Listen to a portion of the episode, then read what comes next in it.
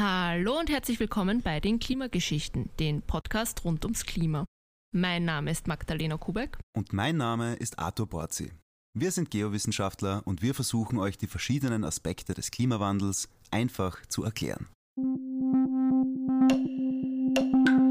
Klima Geschichten Also herzlich willkommen zu unserer ersten Folge. Unser erstes Thema wird ein Vergleich sein, und zwar zwischen Krise und Krise, also der Klimakrise und der Corona-Krise. Was ist das eine, was ist das andere und wieso ist das für uns so wichtig? Und nachdem wir ein Klimapodcast sind, müssen wir jetzt, glaube ich, gleich einmal erklären, was ist denn Klima überhaupt? Da würde ich dich bitten, Maxi, dass du da mal anfängst.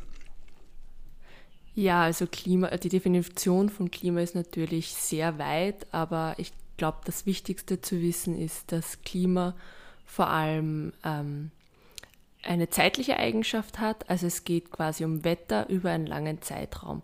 Man kann unterscheiden zwischen Witterung, Wetter und Klima, wobei äh, Wetter die kürzeste Zeiteinheit ist. Das ist immer, äh, wie das Wetter aktuell ist, über ein paar Stunden, vielleicht über den ganzen Tag.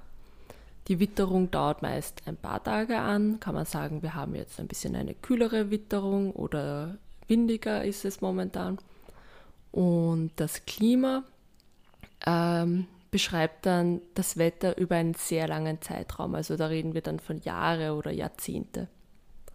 Genau so ist das. Und das gesamte System wird angetrieben eigentlich im Wesentlichen von der Solarstrahlung und besteht auf der Erde aus fünf Hauptkomponenten. Das sind alle großen Sphären, also die Erdatmosphäre zum Beispiel, dann die Hydrosphäre, das ist das gesamte flüssige Wasser, dann die Kryosphäre, das ist das gesamte Eis, dann die Biosphäre, das ist der Raum des Lebens inklusive Mensch und die Lithosphäre, das ist die Erdkruste und der äußerste Teil des Erdmantels. Ganz generell kann man Klima ein, also unterteilen in Warmklima und Kaltklimata. Kaltklimata haben bei uns den Namen Eiszeitalter. Bedeuten tut das nur, dass im Warmklima die Erdpole unvergletschert sind und im Eiszeitalter die Erdpole eben vergletschert sind. Ein Eiszeitalter kann man jetzt wieder unterteilen in eine Warmzeit, das ist ein sogenanntes Interglazial, und eine Kaltzeit, das ist das Glazial. So, jetzt befinden wir uns momentan im sogenannten Kenozoischen Eiszeitalter und da herrscht seit ca. 12.000 Jahren das Holozän und das ist eben eine so, solche Warmzeit in einem Eiszeitalter. Jetzt hast du gesagt, dass die, das Klima aus fünf Hauptkomponenten besteht, aber ich glaube, es ist auch ganz interessant, was, was verändert eigentlich das Klima? Also welche Faktoren haben Einfluss auf das Klima? Kannst du uns da vielleicht ein paar sagen? Ja klar, also da eben wie vorher schon erwähnt, also der Hauptmotor für alles ist die Sonne und der Strahlungsantrieb. Aber sonst gibt es natürlich auch einige wesentliche Faktoren.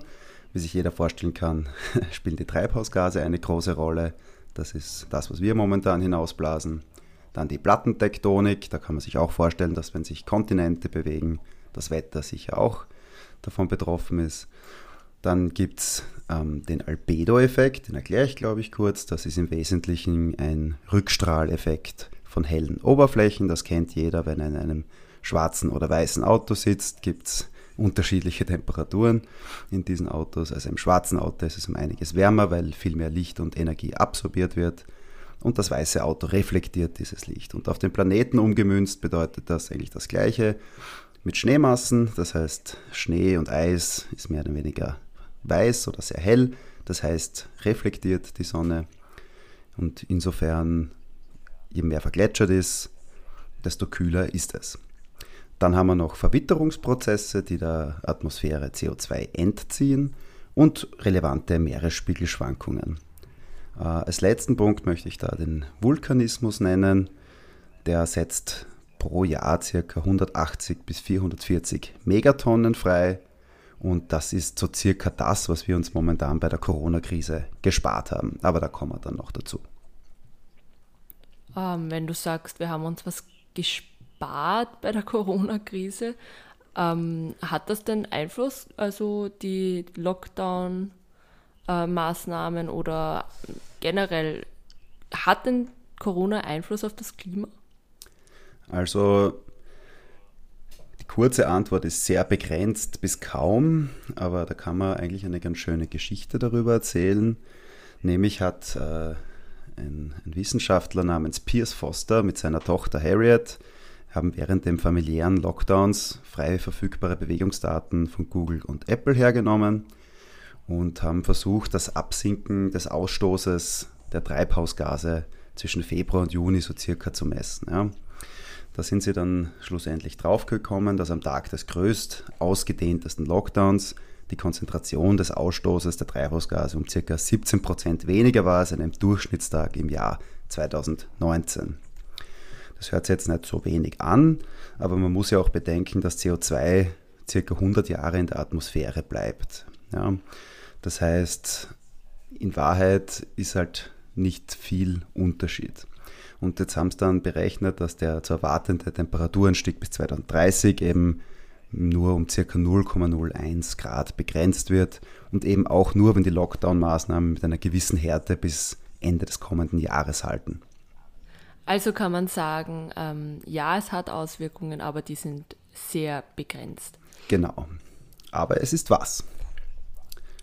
ähm, ja, apropos Temperaturanstieg, vielleicht auch noch zum Klima und zur Klimakrise wäre es interessant, man hört immer wieder von Kritikern, ähm, dass es ja nichts macht, dass sich das Klima erwärmt. Kannst du uns vielleicht was dazu sagen, ob es schon mal so warm war? Weil das ist immer das Argument, das Klima wird wärmer, wird kälter und das macht es auch ohne den Menschen. Also wenn man jetzt sagt, eine Erwärmung macht nichts, da würde ich dann schon fragen, ja, woher zum Teufel wollen die das wissen? Weil irgendwo klar ist, dass das, was jetzt passiert, völlig unvergleichbar ist mit dem, was wir kennen. Ja?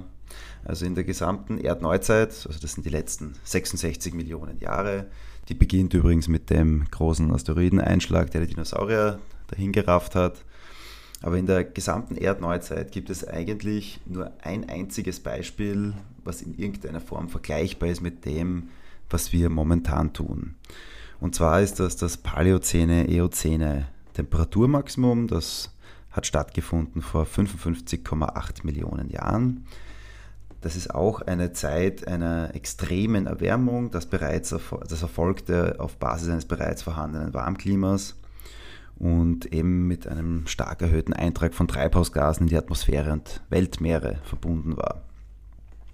Man geht so davon aus, dass in circa 4000 Jahren sich die Erde um 6 Grad erwärmt hat. Und dementsprechend, wenn die sagen, es ist kein Problem, dass es wärmer wird, vielleicht referenzieren sie auch das, also sie sagen, in dieser Zeit ist es so und so viel wärmer geworden, das lebt noch alles, also was, was soll die Dramatik? Gut, erstens muss man jetzt sagen, dass solche Extremerwärmungsereignisse sehr oft mit Massenaussterben verbunden sind. Und man muss irgendwo sagen, dass die Geschwindigkeit, mit der der von Menschen verursachte Klimawandel vonstatten geht, einfach so viel höher ist, dass wir überhaupt keine Ahnung haben, wie die Systeme auf diesen Eintrag reagieren. Ja? Also nur als, als Vergleich, wenn wir sagen 4000, Jahr, äh, ja, 4000 Jahre, 6 Grad Erwärmung, und wir gehen, momentan haben wir zum vorindustriellen Zeitalter, da ist die Referenzperiode, beginnt um 1880, ähm, haben wir jetzt ziemlich genau ein Grad mehr. Ja? Wenn wir überhaupt keine Klimaschutzmaßnahmen betreiben, könnten es bis zum Jahr 2100 schon 4 bis 5 Grad sein. Und da muss man sich jetzt, jetzt mal vorstellen. Ja? 4000 Jahre 6 Grad und dann reden wir von 200 Jahren für 5 oder 4, 4 bis 5 Grad. Also die Geschwindigkeit ist unglaublich. Es ist fast 100 Mal schneller als, als alles, was wir kennen vom Klima. Also insofern würde ich diesen Kritikern ausrichten, sie haben keine Ahnung, wovon sie reden, weil niemand das weiß. Ja. Wir beobachten, wir schauen uns die Elemente an, wir schauen uns die Kipppunkte an und hoffen, dass da nichts schief geht. Aber in Wahrheit weiß niemand von uns ganz genau, wann es schief geht und niemand von uns weiß genau, was wir da anrichten. Wir wissen nur, dass das, was wir tun, das Klima, also extremen Einfluss auf das Klima hat und höchstwahrscheinlich keinen sonderlich positiven, wenn es um die Menschheit geht. Jetzt ist es ja oft für viele nicht so einfach zum Glauben. Also es gibt ja diese Klimakritiker, weil man es ja oft nicht schnell spürt, wie sich die Klimakrise, der Klimawandel auswirkt auf die einzelnen Personen. Gibt es denn da jetzt irgendwelche Ereignisse, die du uns nennen kannst, wo es für uns wirklich dramatisch werden könnte? Gut, also ich würde sagen, die wirklichen Auswirkungen des Klimawandels oder die wirklichen Gefahren des Klimawandels lassen sich eigentlich am einfachsten über die Climate Tipping Points erklären. Das sind die sogenannten Klima-Kippelemente. Das sind Bestandteile des globalen Klimasystems, die bereits durch geringe äußere Einflüsse in einen völlig neuen Zustand versetzt werden können. Das hört sich jetzt kompliziert an, ist aber eigentlich ganz einfach. Nehmen wir zum Beispiel den grönländischen Eisschild her, das würde auch eins dieser Kippelemente darstellen. Der erwärmt sich ja und schmilzt. Ja? Jetzt ist es aber so, dass wir, wenn wir eine Temperatur erreichen würden, bei der er eigentlich nicht mehr schmelzen sollte, immer noch so viel Energie drin steckt, dass er trotzdem weiter schmilzt. Ja? Oder vielleicht ein noch einfacheres Beispiel, wenn man einen Sonnenbrand hat und raus aus der Sonne geht, ist die Haut immer noch abnormal warm. Also das ist so ein sogenannter Kipppunkt. Ja. Das System hat mehr bekommen, als es braucht und hat jetzt in einen neuen Zustand gewechselt. Und diese Tipping Points, da gibt es einige davon, die sind sicher auch den meisten sehr gut bekannt, beziehungsweise man hat sicher schon mal was davon gehört. Einer ist zum Beispiel, oder ich, ich glaube, ich gehe sie einfach mal kurz durch. Wir haben da eben den ähm, grönländischen Eisschild, dann den antarktischen Eisschild, wir haben die Abschwächung des nordatlantischen Stroms, also da kennen wir die Verlängerung nach Süden als Golfstrom. Dann haben wir das Problem, dass das El Niño-Phänomen öfter passiert. Dann könnte es sein, dass der indische Sommermonsun weniger wird. Der Permafrost ist auch so ein Kippelement und natürlich die großen Wälder in, also im Amazonas und die borealen Wälder in Sibirien. All diese Elemente speichern also nicht alle, aber zumindest, also zum Beispiel die, die Wälder speichern extrem viel CO2. Das heißt, wenn wir diese abholzen, setzen wir CO2 frei. Der Wald ist aber ein riesiger Organismus und irgendwann kann er sich selber einfach nicht mehr erhalten, weil er schon so viel Masse verloren hat. Also entsprechend hätte er dann einen kritischen Punkt überschritten und kann sich nicht mehr selber erholen. Und das ist eigentlich eine Art, ja, das, das sind diese Climate, Climate Tipping Points und das ist das, was auch das große Problem bringt. Weil wenn wir jetzt zum Beispiel sagen, dass der indische Sommermonsum mal weniger Regen bringt, beziehungsweise wenn der mal sogar ganz ausbleiben würde, dann hätte Indien Ernteausfälle von bis zu 95 Prozent zu erwarten, was für jede Volkswirtschaft dieser Welt äh, komplette Katastrophe ist. Also da droht dann Hungersnot und so weiter und so fort. Genauso ist es mit dem El Nino, wenn der stärker ist oder öfter ist. 2015 zum Beispiel war so ein Jahr, da waren 70 Millionen Leute weltweit davon betroffen. Es gab Viehsterben, es gab Hungersnöte, es gab Massenüberschwemmungen. Also das ist, ich glaube, die wirklichen Gefahren des Klimawandels liegen vor allem darin, dass man sich jetzt nicht, dass man es nicht so unmittelbar spürt, wenn man nicht direkt dort ist. Ja. Auch der El Nino zum Beispiel oder Überschwemmungen, das muss man nicht in erster Linie und sofort mit dem Klimawandel korrelieren. Da kann man auch sagen, na, das kenne ich schon, in meiner Gegend passiert das jetzt öfter. Aber in Wahrheit ist das, was passiert, ist, dass die, die Schwere dieser Ereignisse zunimmt und dass sie immer extremer werden. Zum Beispiel wie die Waldbrände in Kalifornien diesen Jahres. Die sind ja auch extrem gewesen im Vergleich zu denen, die bis dorthin passiert sind. Aber es war halt wieder nur, nur unter Anführungszeichen, ein Waldbrand und das kennt man schon.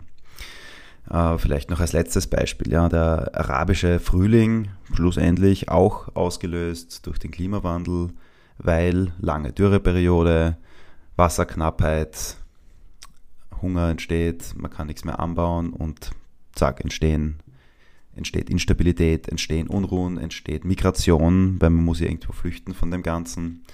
Also die Gefahren des Klimawandels sind eigentlich quasi endlos und betreffen vor allem das, wo wir leben und wie wir leben und schränken uns und werden uns vor allem extrem einschränken in der Zukunft. Ja, also ich würde sagen, die Gefahr des Klimawandels ist eigentlich omnipräsent, aber schwer zu fassen. Okay, da sind ja ein paar dabei, die kennt man auch schon aus Katastrophenfilmen. Genau. Ähm, das, sollte, das sollte eigentlich ein ziemlicher Anspann sein für alle, dass wir diese 1,5 Grad nicht überschreiten. Ähm, jetzt stellt sich natürlich die Frage, wenn ich das lese und höre, dann ist das doch eine sehr reale Bedrohung für alle Menschen auf der Welt. Jetzt frage ich mich, warum, warum werden Maßnahmen in Bezug aufs Klima so langsam oder so schleppend oder man hat oft das Gefühl gar nicht umgesetzt. Und im Gegenzug haben wir jetzt die Corona-Krise gehabt und von einem Tag am anderen sind da ja Gesetze geändert worden. Kannst du uns da irgendwas sagen, erklären, warum passiert das bei dem einen so schnell und effektiv und bei dem anderen hat man das Gefühl, dass da Stillstand herrscht?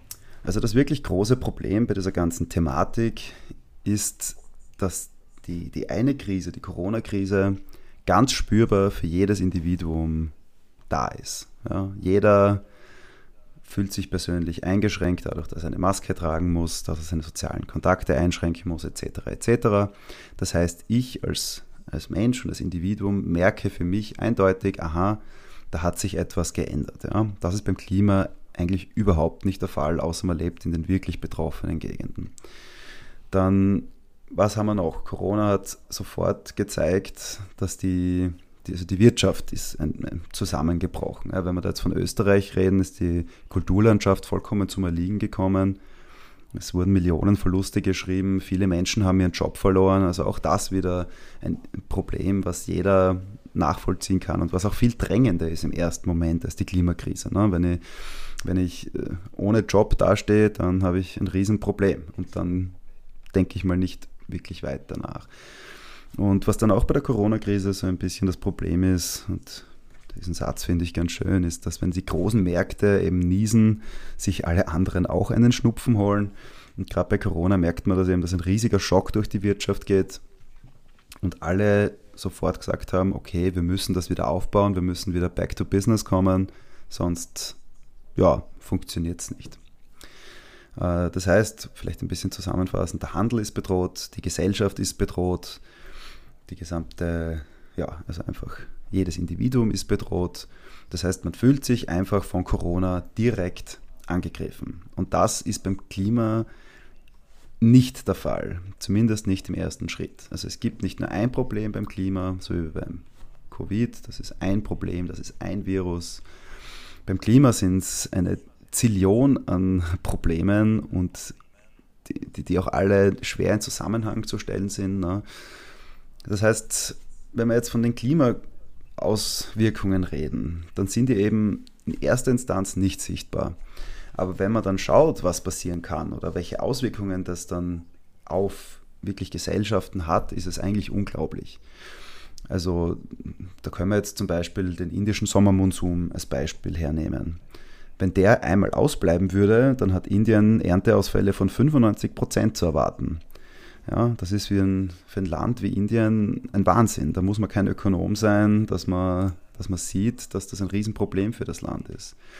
Ähm, 2015 war ein extrem starkes El Nino-Event. Da waren 60 Millionen Menschen betroffen. Es hat Viehsterben, Nahrungsmittelknappheit gegeben, politische Instabilität, ja, vor allem in Afrika, Afrika und Ostafrika. Und auch das nicht mehr wirklich bezifferbar. Also man kann, also schlussendlich auch der arabische Frühling ja, wurde ausgelöst durch eine Dürreperiode, die dann eben eine Nahrungsmittelknappheit zur Folge hatte und die dann eben in weiterer Folge diese Instabilität in diesem ganzen Raum verursacht hat. Und das heißt, in erster Instanz ja, sieht man das Problem nicht direkt. Und das wirkliche Problem ist dann eben das Viehsterben zum Beispiel, Nahrungsmittelknappheit, Wasserknappheit, all diese Dinge. Und die sind direkt in Zusammenhang zu bringen mit dem Klima. Auch die riesigen Waldbrände, die wir jetzt in Kalifornien gesehen haben, gut, die würden eigentlich sowieso stattfinden, aber halt nicht in diesem Ausmaß und nicht in dieser Härte. Das heißt, die Klimaproblematik ist eine ganz gewaltige und jeder, der meint, na, das geht mich nichts an und damit habe ich nichts zu tun, der muss eigentlich nur einen Schritt weiter denken. Jetzt vielleicht ein Beispiel ähm, das zum Beispiel, also wenn der, wenn der grönländische Eisschild, ja, also einer dieser Climate Tipping Points, jetzt schmelzen würde, dann hätte oder wirklich vollkommen wegschmilzt, dann würde das für uns bedeuten, dass wir in ein paar tausend Jahren einen 10 Meter höheren Meeresspiegel haben. Und wenn man jetzt zum Beispiel weiß, dass Bangladesch nur 5 Meter über dem Meeresspiegel liegt, dann versteht man sofort, dass Bangladesch dann einfach quasi nicht mehr existiert. Ja, das ist jetzt das Grundproblem. Das weiterführende Problem ist dann, wo gehen die Leute hin aus Bangladesch? Die müssen dann wieder einen neuen Ort finden. Das heißt, diese Migration, die da stattfinden kann, ist einfach gewaltig. Und insofern muss ich fast sagen, wenn wir zur Corona-Krise Krise sagen, brauchen wir für die Klimakrise ein völlig neues Wort, also einen neuen Terminus, der das wirklich beschreibt, weil das einfach nicht herankommt. Also kein anderes Problem auf dieser Welt kommt an, an die Klimakrise als Problematik heran. Ja, jetzt hast du es eh schon gesagt, es ist ein sehr bedrohlicher, oh Gott, ich, äh, ähm, ja, jetzt hast du es eh gerade gesagt, also Klima, der Klimawandel ist wahnsinnig bedrohlich für alle Menschen. Und ja, die Menschen spüren ihn vielleicht nicht direkt, erst indirekt. Jetzt frage ich mich, wenn das doch offensichtlich ist, es ist eine Gefahr für alle Menschen auf der Welt. Und die Bevölkerung selber ist jetzt nicht so einsichtig oder kann das nicht nachvollziehen, dann wäre es doch eigentlich Aufgabe der Politik, da schnell und große Maßnahmen zu setzen. Kannst du das sagen, warum, warum tut sich oder warum hat man das Gefühl, dass sich da nichts tut? Oder warum sind manche Regierungen äh, sogar gewillt, aus dem Klimaabkommen auszusteigen, siehe USA? Gut, also da würde ich jetzt mal beginnen sozusagen mit dem Pariser Klimaabkommen, das ja 2015 in Paris unterzeichnet wurde. Da haben sich ja die Vertragsstaaten darauf geeinigt, dass sie bis 2030 gegenüber 1990 ähm, 40 Prozent weniger Ausstoß haben. Ja, also das Emissionsreduktionsziel ist 40 Prozent weniger Ausstoß als 1990. Äh, das ist jetzt so, dass man da weltweit sogenannte NDCs oder Nationally Determined Contributions implementiert hat. Das heißt, individuell gewählte Ziele, die jedes Land für sich sozusagen ansetzen darf. Ja. Und ich würde sagen, da liegt jetzt der Hund begraben. Weil während es in der EU eindeutige Sanktionen gibt für das Nichterreichen dieser Ziele, schaut es global leider ganz anders aus. Ja, da wird viel geredet und gesagt, na, das wollen wir machen und das ist gut und wichtig. Aber jetzt wirklich einen Druck dahinter gibt es wirklich international nicht. Den gibt es eben bei uns in Europa. Da wurde, äh, da ist jetzt gerade im, äh, Moment, genau, da ist jetzt gerade, da wird jetzt gerade eine Verschärfung im Umweltausschuss, also im Umweltausschuss des Europäischen Parlaments besprochen, dass wir sogar 60 Prozent Reduktion bis 2030 haben. Also das ist jetzt, geht jetzt gerade in den, in den Rat und da wird darüber abgestimmt.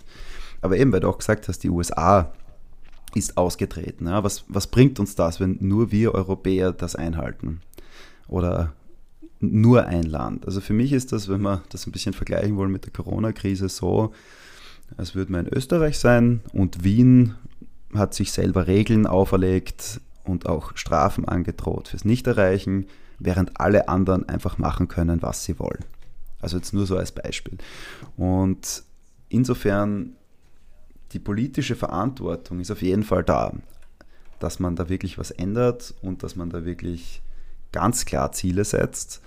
Aber es besteht halt schon die große Frage, dass wenn wir in einer sehr kapitalistischen Welt leben, die ja, bei der sich eigentlich alles ums Geld dreht, ist dann überhaupt Platz für so etwas, wo man sagt, na, das kostet eigentlich mehr, als dass es bringt. Vor allem eben, weil die meisten Sachen oder die, meist, die, die größten Problematiken ja noch in der Zukunft liegen. Also momentan sind wir ja bei einer Erwärmung von einem Grad. Da erkläre ich jetzt vielleicht auch ganz kurz.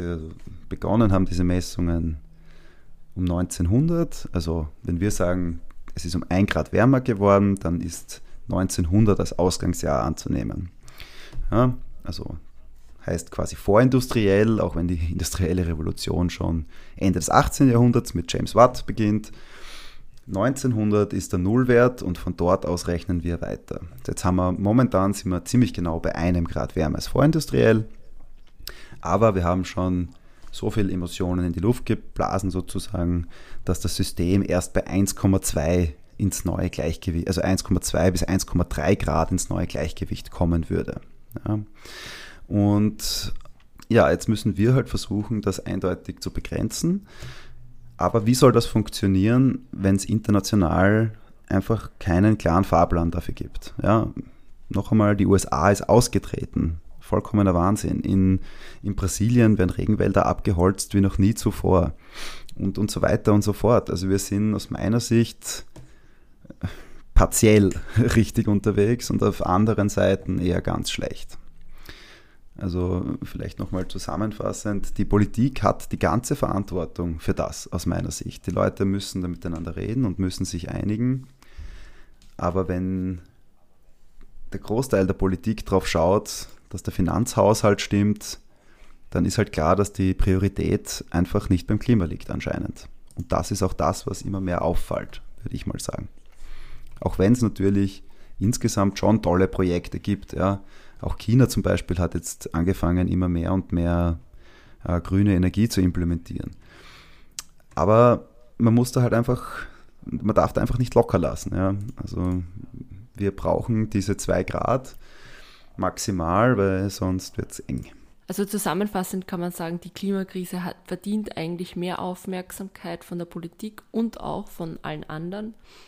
Aber dadurch, dass sie nicht so unmittelbar spürbar ist, die Veränderung, ignorieren sie, ich will fast sagen, wird sie von vielen Leuten ignoriert, im Gegensatz zu Corona, weil das einfach nicht zum Ignorieren ist. Da ist man direkt betroffen, da hat man sofort eine Konsequenz, wenn ich mich anstecke.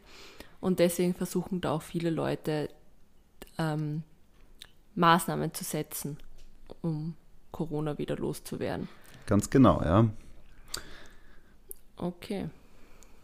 Gut, dann würde ich sagen, für die erste Folge sind wir vier fertig. Gut, dann hoffen wir mal, dass es gefällt. Hoffen wir mal, dass es euch da draußen interessiert. Und wir hören uns dann bei der nächsten Folge. Herzlichen Dank fürs Einschalten.